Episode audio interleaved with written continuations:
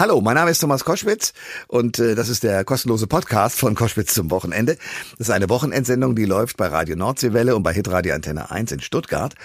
Und äh, wir laden uns da immer Gäste ein. Unter anderem auch spannende Menschen, die Dinge erleben, die die meisten von uns glücklicherweise, sage ich in diesem Zusammenhang, nicht erleben.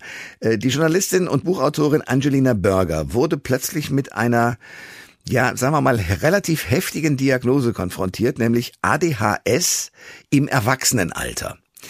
Das kriegen nicht so viele Menschen im Erwachsenenalter. Man verortet das eher bei Schülerinnen und Schülern, also bei Kindern, Kleinkindern und Erwachsenen oder jugendlichen Erwachsenen so, aber nicht bei erwachsenen Menschen, die also sozusagen ausgereift sind. Ihr ist das aber so diagnostiziert worden. Sie hat daraufhin ein Buch geschrieben und ähm, versucht mit dieser Situation umzugehen und versucht auch uns mal zu erklären, wie es einem Menschen geht, der ADHS hat. Na und die Antworten gibt's hier. Der Thomas Koschwitz Podcast. Ihr hört Koschwitz zum Wochenende und wir beschäftigen uns heute mit einem Thema, das oftmals, und ich muss zugeben, auch bei mir, weil ich es vollkommen woanders verortet habe, nicht so viel Beachtung findet. Es geht um ADHS, also der Aufmerksamkeitsdefizit-Hyperaktivitätsstörung. Um die soll es gehen. Jetzt denken natürlich alle, ah, ja, ja, der klassische Zappelphilipp in der Grundschule. Aber, und das ist eben der Punkt, es geht weiter. Interessant wird das Ganze nämlich, wenn wir über die Erkrankung im Erwachsenenalter sprechen. Und das möchte ich heute tun mit einem Gast, der Autorin und Journalistin Angelina Berger. Herzlich willkommen. Hallöchen. Angelina, du bist selbst von ADHS betroffen und hast über deine Erfahrungen auch ein Buch geschrieben, das da heißt Kirmes im Kopf, wie ich als Erwachsene herausfand, dass ich ADHS habe. Zur grundsätzlichen Klärung mal, wie würdest du jemanden ADHS äh, erklären, der damit noch nie was zu tun hatte? Ah, es ist eine super komplexe Sache und genau wie du war ich am Anfang so, äh, hä, das ist doch was, was Kinder und Jugendliche betrifft. Ja. Aber tatsächlich ähm, ist es so, ja, ähm, dass es sich im Alltag, in der Schule, in Beziehungen überall zeigen kann, ähm, durch ganz unterschiedliche Dinge. Also einfach ein sehr, ich sag jetzt mal so ein impulsiver Umgang mit verschiedenen Dingen, dass man sich verzettelt, viele Dinge verschiebt, äh, immer irgendwie auf die lange Bank legt, ähm, Emotionsschwankungen, also so eine ganze Palette an vielen verschiedenen Dingen, die jeder von uns kennt, aber die einfach immer wieder auftreten, ganz regelmäßig, jeden Tag und den Alltag natürlich dann so ein Stück weit mitbestimmen. Hm, ich würde das als Charaktereigenschaft eingestuft haben. Genau. Tatsächlich ist das so der erste Gedanke von vielen, aber es hat tatsächlich eine neurologische Grundlage. Also die Ursache ist neurologisch, weil einfach das Hirn ein bisschen anders verdrahtet ist und anders funktioniert bei Menschen mit ADHS und sich deshalb so ganz typische Funktionen im Gehirn eben anders äh, ablaufen und dadurch eben das Denken, Handeln, Fühlen und so weiter auch beeinflusst ist. Hm. Ich sehe schon, da haben wir jetzt einigen Gesprächsbedarf, weil ich das, was du gerade schilderst, jetzt von mir nicht so kenne, aber ich kenne eine Reihe von Menschen um mich herum, die genauso sind, impulsiv und alles Mögliche so machen und mal verschludern und so weiter. Ähm, ich, ich käme auf kein Krankheitsbild, weil ich es nicht so schlimm fände. Wie bist du da drauf gekommen? Genau, also für mich und äh, für viele andere und auch Menschen aus der Forschung ähm, ist es auch nicht wirklich, also es ist keine Erkrankung, es ist eben eine Störung im äh, der Neurotransmitter im Gehirn ähm, aber eben keine Erkrankung, weil man kommt damit auf die Welt. Ähm, es prägt sich dann eben unterschiedlich aus.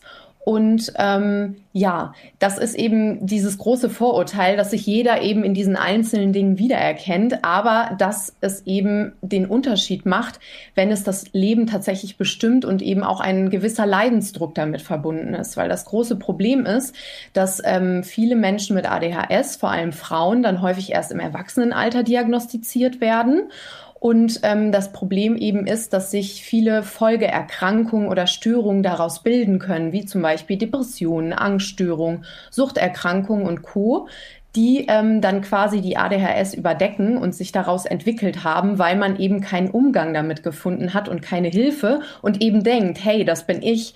Äh, mir wurde schon immer gesagt, du bist zu faul, zu undiszipliniert, zu ähm, all diese wunderschönen Dinge, die äh, wahrscheinlich jeder mal zu hören bekommt. Aber es gibt auch Studien dazu, dass eben Kinder bis zum achten Lebensjahr mit ADHS 20.000 mal mehr negative Kritik alleine nur in der Schule erleben Und ähm, das ist, glaube ich, schon eine ziemlich große Nummer und das macht natürlich was mit einem kleinen Menschen. Die Journalistin und Buchautorin Angelina Berger äh, ist bei Koschwitz zum Wochenende und wir reden über etwas, was man äh, meistens bei Jugendlichen und bei Kindern vermutet, aber nicht im Erwachsenenalter, nämlich ADHS. Also eine Aufmerksamkeitsdefizit-Hyperaktivitätsstörung. So heißt das äh, in, in, im langen Wort sozusagen. Ähm, Angelina, wie bist du denn für dich selber drauf gekommen, mal nachzugucken, ob das eine Störung ist oder dein ganz normales Charakterbild? Genau, also es ist bei vielen so, die erst im Erwachsenenalter diagnostiziert werden, dass man dann so ein bisschen aufs Leben zurückblickt. Also ich bin ganz zufällig auf das Thema gestoßen, habe halt vorher immer schon in meinem Leben wahrgenommen, okay, hier und da ticke ich irgendwie was anders, ähm, viele Dinge ähm, kriege ich irgendwie nicht so organisiert wie andere, habe dann irgendwie Probleme. Ähm, Aber sag mal mal genauer, weil das ja. geht doch ganz vielen Menschen so, dass sie sagen, okay, das kriege ich nicht organisiert oder ich ticke ein bisschen anders. Ähm, es ist quasi in jedem Moment. Also es ist so, die, die Gedanken, ähm, die, die sprudeln nur so im Kopf. Man ist so sehr in, in seinem Kopf irgendwie auch unterwegs, in den Gedanken gefangen. Man geht die Dinge irgendwie unterschiedlich an. Man ähm, ist einfach ähm, sehr, fängt irgendwie tausend Dinge an, bringt sie nicht zu Ende, ähm, bringt sich dann irgendwie auch oft in die Bredouille. Also hm. sei es, äh, ich weiß nicht, wie viele Dinge ich schon irgendwo liegen gelassen habe, die ich gerade neu gekauft habe. Die Wäsche läuft irgendwie jedes Mal dreimal hintereinander, weil ich sie immer wieder vergesse aufzuhängen. Okay. Ähm, einfach so äh, viele Dinge und dann natürlich auch im Zwischenmenschlichen, einfach in, in Partnerschaften, mit den Eltern, in Freundschaften, im Arbeitsumfeld, einfach sehr viel ähm, ja, Konfliktpotenzial, Irritation, einfach ein unterschiedlicher Umgang mit den Sachen. Und das ist natürlich dann, ja, birgt auch Reibung. Ja, das verstehe ich auch. Äh, da will ich auch noch gleich drauf kommen. Nur, alles das, was du bis jetzt schilderst, ist etwas, was ja im normalen Leben eigentlich dauernd passiert. Also, dass die Menschen ähm, sozusagen scheinbar Dinge, die nicht ganz normal sind in der eigenen Wahrnehmung, aber tun. Das heißt, ich will rauskriegen, du sagst, du machst äh, Dinge anders. Äh, von was kann man denn das beurteilen? Oder was ist denn deine, deine Referenzgröße zu sagen, ich mache Dinge so anders, dass ich festgestellt habe, ich habe diese Störung? Ähm, ja, Beispiel, also das sind dann, das sind so ganz viele kleine Sachen, die man dann eben so zusammen ähm, zu einem großen Bild äh, zusammenfügen kann, sage ich jetzt mal. Das ist dann, wenn man zurückblickt, eben in der Schule einfach schon super oft so gewesen, dass es dann immer hieß so, ja, das war jetzt eigentlich nicht die Art, wie wir die Aufgabe bearbeiten wollten oder den Lösungsweg, aber irgendwie bist du ja dann doch dahin gekommen. Ja. Oder, ja, äh, ja, ne, ja, also ja. sowas. Und dann natürlich auch im beruflichen Kontext, also eine, eine hohe Kreativität, aber dann eben irgendwie Deadlines nicht einhalten können, immer wieder. Und klar, das kennt natürlich jeder Mensch mal, dass man was aufschiebt, aber es ist eben in so einer Intensität bei Menschen mit ADHS, dass das eben bedeuten kann, dass sie, ähm, dass es eben auch Konsequenzen fürs Leben gibt, wie beispielsweise, dass man dann weiß, okay, wenn ich das jetzt nicht erledigt kriege, dann kriege ich irgendwie eine Abmahnung, dann kann ich meine Miete nicht bezahlen, dann äh, sind irgendwie eben solche Dinge, Dinge, die irgendwie auch wirklich richtig groß sind und das Leben beeinflussen können, nachhaltig. Und trotzdem kriegt man es dann eben nicht umgesetzt. Und viele Dinge, die für Menschen, für jeden Menschen irgendwie vielleicht anstrengend oder nervig sind, aber dann eben verpflichtend, weil man es machen muss, sind, äh, fühlen sich einfach für einen Menschen mit ADHS oft so an, als wären das so unbezwingbare Berge, also wirklich so Mount Everest, obwohl es für jeden anderen irgendwie nur so ein kleiner Hügel ist. Und das ist ähm, einfach damit verbunden, dass das Hirn bei Menschen mit ADHS eben anders stimuliert wird. Also es ist ähm, wir brauchen ja, um diese ganzen Dinge irgendwie so zu erledigen, bestimmte Neurotransmitter, die das Gehirn ähm, freisetzt und die dann eben dafür sorgen, dass wir uns organisiert kriegen, dass wir Sachen umsetzen, dass wir dranbleiben, dass wir uns konzentrieren können, dass wir irgendwie ähm, nicht immer abdriften mit den Gedanken. Und das ist eben bei einem ADHS-Gehirn ganz anders strukturiert und dieses Level, also dieses Dopamin, Noradrenalin und Co., diese Neurotransmitter werden eben nicht in der Menge freigesetzt und kommen nicht da an, wo sie ankommen sollen. Und deswegen scheitert es dann eben an der Motivation, irgendwie, dass man sich sortiert kriegt. Ähm, und das sorgt natürlich dann auch viel, für viel Frustration und auch Selbstzweifel. Die Autorin und Journalistin Angelina Berger ist bei Koschwitz zum Wochenende und wir reden über ja eine Aufmerksamkeitsdefizit-Hyperaktivitätsstörung, abgekürzt ADHS, die eben auch im Erwachsenenalter eine Rolle spielt. Du hast vorhin gesagt, ein Schüler, der das hat, äh, hat eine unfassbare Menge an Kritik auszuhalten und das macht natürlich mit so einem Menschen auch was. Ähm, was kriegt derjenige oder diejenige für eine Kritik ab, dass sie nicht richtig funktioniert oder was ist die Kritik? Genau, das ist, also man muss sich das vorstellen. Es ist ja an sich können wir einfach sagen, ja, dann ist das halt so. Dann, dann sind die, dann sind das halt Menschen, die sind, die ticken halt ein bisschen anders und äh, was ist denn so schlimm daran? Aber das Problem ist einfach, dass wir eben in einem System leben und dass es bestimmte Normen und gesellschaftliche Erwartungen gibt und das fängt dann eben schon in der Grundschule an dass man äh, bestimmte Sachen eben einhält, sich an die Regeln hält, dass man sich konzentriert, dass man nicht andere ablenkt, dass man seine Sachen beisammen hat und so weiter, dass man irgendwie still sitzt und nicht die ganze Zeit rumquatscht oder rumhampelt, wie das immer gerne so gesagt wird. Ne? Und äh, das sind dann eben die Dinge, wo man die ganze Zeit dann negatives Feedback bekommt. Ja. Jetzt sitz doch mal still, jetzt halt dich doch mal zurück, jetzt lass doch mal die anderen aussprechen, jetzt zeig doch mal auf, wo sind denn, wo ist denn wieder dein Heft? Wie hast du schon wieder geschrieben? Wie unordentlich? Äh, da kann ich dir jetzt leider keine Note oder nur eine Sechs für geben, wenn du deinen Tonbeutel zum dritten Mal zu Hause vergessen hast und so weiter und so fort. Ne? Hm. Und das äh, zieht sich dann natürlich durch, durchs ganze Leben und je älter man wird, werden die Verantwortung und Ansprüche auch größer, die die äh, die Gesellschaft einfach an einen stellt. Und äh, das kann dann natürlich auch ähm, ernsthafte Folgen haben. Beispielsweise im äh, Straßenverkehr, wenn man das Gefühl hat, so, okay, ich äh, drifte jetzt mit den Gedanken ab, ich äh, weiß gerade nicht mehr, Mist, äh, wer hat hier nochmal Vorfahrt, darf ich nicht, äh, okay. äh, ne? oh ja. nein, das war eine rote Ampel mhm. oder was auch immer. Das kann ja auch zu ernsthaften, also gefährlichen Situationen führen. Ähm, wie hast du denn herausgefunden, dass du von dieser Störung betroffen bist? Ich habe gehört, dass Jürgen Domian, großartiger Talker, und seine Sendung im WDR etwas damit zu tun haben. Äh, in welcher Weise? Genau, richtig. Also ich bin ja selbst als Journalistin unterwegs und hatte Domian ähm, für was ganz anderes interviewt und habe ihm im Anschluss eben erzählt, dass ich seine Sendung so toll finde und da hat er mich in sein Publikum eingeladen für seine Fernsehsendung. Und da saß ich dann und es war schon super spät und ich weiß noch, ich war total müde und dann kamen da die verschiedenen Gäste eben auf die Bühne, haben ihre Geschichten erzählt.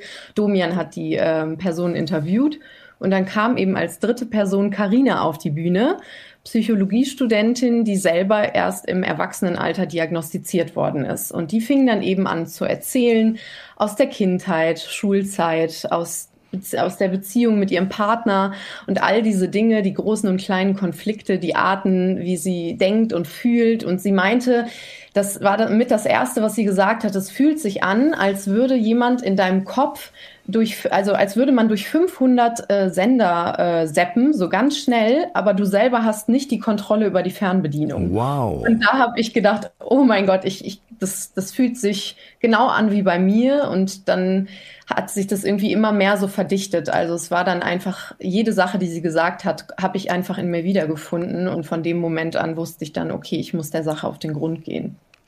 Angelina Berger ist Journalistin, äh, arbeitet in allen möglichen Bereichen, ist auch Autorin, äh, hat das Buch herausgebracht Kirmes im Kopf, wie ich als Erwachsener herausfand, dass ich ADHS habe und äh, erzählt, wie das so ist, wenn man ähm, sozusagen im Gehirn falsch verdrahtet ist, um es sehr salopp zu formulieren. Anders. Anders verdrahtet ist, ja. Äh, wie war denn der Moment für dich der Diagnose? War das eine Erleichterung für dich?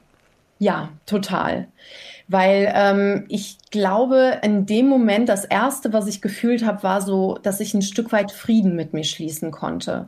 Weil es natürlich so ist, wenn du dein ganzes Leben lang irgendwie immer denkst, mm, ich muss mich nur mehr anstrengen und äh, ich bin so, ich weiß ich nicht, vielleicht ist es doch nur Faulheit und undiszipliniert sein und ich muss das doch genauso hinkriegen wie alle anderen. Und wie oft wurde mir gesagt, so, wenn du willst, kannst du es doch eigentlich. Und das war eben dieser Moment, wo ich verstanden habe, okay, es gibt eine neurologische Ursache, ähm, die dafür sorgt, dass es bei mir eben manchmal etwas anders läuft. Und das ist in Ordnung. Das ist okay, dass ich so bin. Und jetzt muss ich einfach nur gucken, dass ich einen gesunden Umgang mit all dem finde und schaue, was ich eben verändern möchte und für welche Dinge ich vielleicht auch einfach akzeptieren kann, das bin ich und das ja. gehört zu mir. Ja, ich versuche mir nur vorzustellen, wenn man also eine Störung hat und die diagnostiziert bekommt, äh, in der Technik möchte man die Störung meistens beheben. Aber jetzt stellst du fest, das geht vielleicht gar nicht. Äh, was bedeutet das für das Leben nach der Diagnose für dich? Genau, also ich möchte an der Stelle auch betonen, auch wenn es eben viele, ähm, ich nenne es mal so, Struggle im Alltag gibt mit ADHS, die ja vor allem auch dadurch entstehen, dass wir ähm, mit anderen einfach ähm, zusammenleben und in die Kommunikation gehen, gibt es auch viele Dinge bei ADHS, die ich nicht missen möchte. Also es ist eben äh, häufig eine sehr ausgeprägte Kreativität, ein großer Ideenreichtum, eine eben eine andere Art, Dinge zu lösen und ähm, auch eine sehr, ja, ein sehr mit, ein großes Mitfühlen, ein großes Empathiegefühl. Und das sind Dinge, die mag ich auch, die möchte ich, die würde ich nicht Das ist ja ein Goldschatz geradezu, ja, also die würde ich genau. auch nicht, ja, eben. Ja, und äh, deswegen finde ich, also für mich oder für viele Menschen mit ADHS ist es dann eben der Weg zu sagen, ähm, man guckt, wie hoch ist eben der Leidensdruck, was sind die Dinge, die man vielleicht verändern möchte, was, wo braucht man vielleicht auch professionelle Hilfe bei und Unterstützung. Und dass man dann eben schaut, dass man sich ein, eine Lebenswelt schafft, in der man so funktionieren kann, wie man ist, ohne dass man sich die ganze Zeit vergleicht oder das Gefühl hat, man brennt aus oder ist irgendwie gar nicht, kann nicht man selber sein und man verstellt sich irgendwie nur. Das ist sowieso klug, sich nicht zu vergleichen, weil das führt meistens zu irgendwelchen furchtbaren Dingen, weil andere Leute manchmal Sachen können, die kann man selber nie und dann leidet man. Das ist ja doof. Ähm, mit welchen Klischees über ADHS musst du dich jetzt in deinem Alltag immer noch konfrontieren lassen?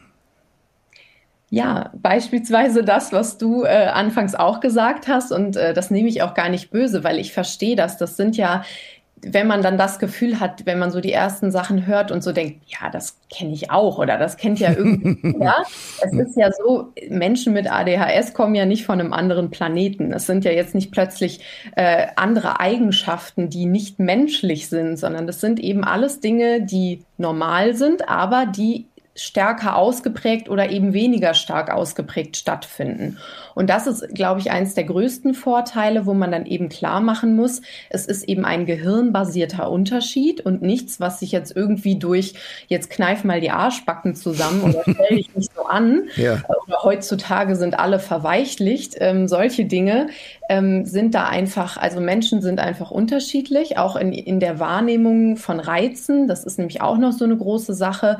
Eben dieses ähm, überstimuliert sein, überreizt sein durch äh, auch ne, also Geräusche, ähm, alles Mögliche. Das sind dann eben die Dinge, die einen dann ablenken können. Und ich glaube, ein zweites großes Vorurteil ist eben das, dass Menschen denken, ah, das haben doch nur Kinder oder das sind doch die, die immer so, so aufgeregt und hibbelig sind und, äh, ne, und, und chaotisch und stören. Aber es gibt eben auch andere Formen von ADHS. Es gibt auch einen äh, ein, ein ruhiges, in sich gekehrtes ADHS, was eben viel weniger auffällt und was eben häufig bei Mädchen auftritt, weshalb sie dann auch oft spät diagnostiziert werden, was halt eher diese Hyperaktivität findet im Inneren statt. Das ist nichts, was wir irgendwie motorisch außen sehen können. Und ähm, das ist, glaube ich, so etwas, was, ähm, was die Diagnostik dann so schwer macht, aber was wir eben auch verstehen müssen, dass ADHS sich ganz unterschiedlich zeigen kann und ähm, ja, davon eben auch abhängig ist, wer wir sind, wie wir aufwachsen und wie damit umgegangen wird.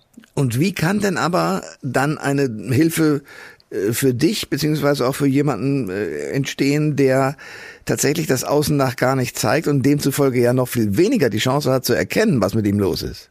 Genau, richtig. Ähm, also das Problem ist ja, dass sich dann häufig, vor allem bei diesen Menschen, bestimmte Dinge ähm, entwickelt haben, wie beispielsweise dann eben Depressionen, Angststörungen und Co., um das eben ein Stück weit zu kompensieren oder mit diesen Sachen umzugehen. Und das wird dann oft überlagert, das eben diese ADHS-Diagnose.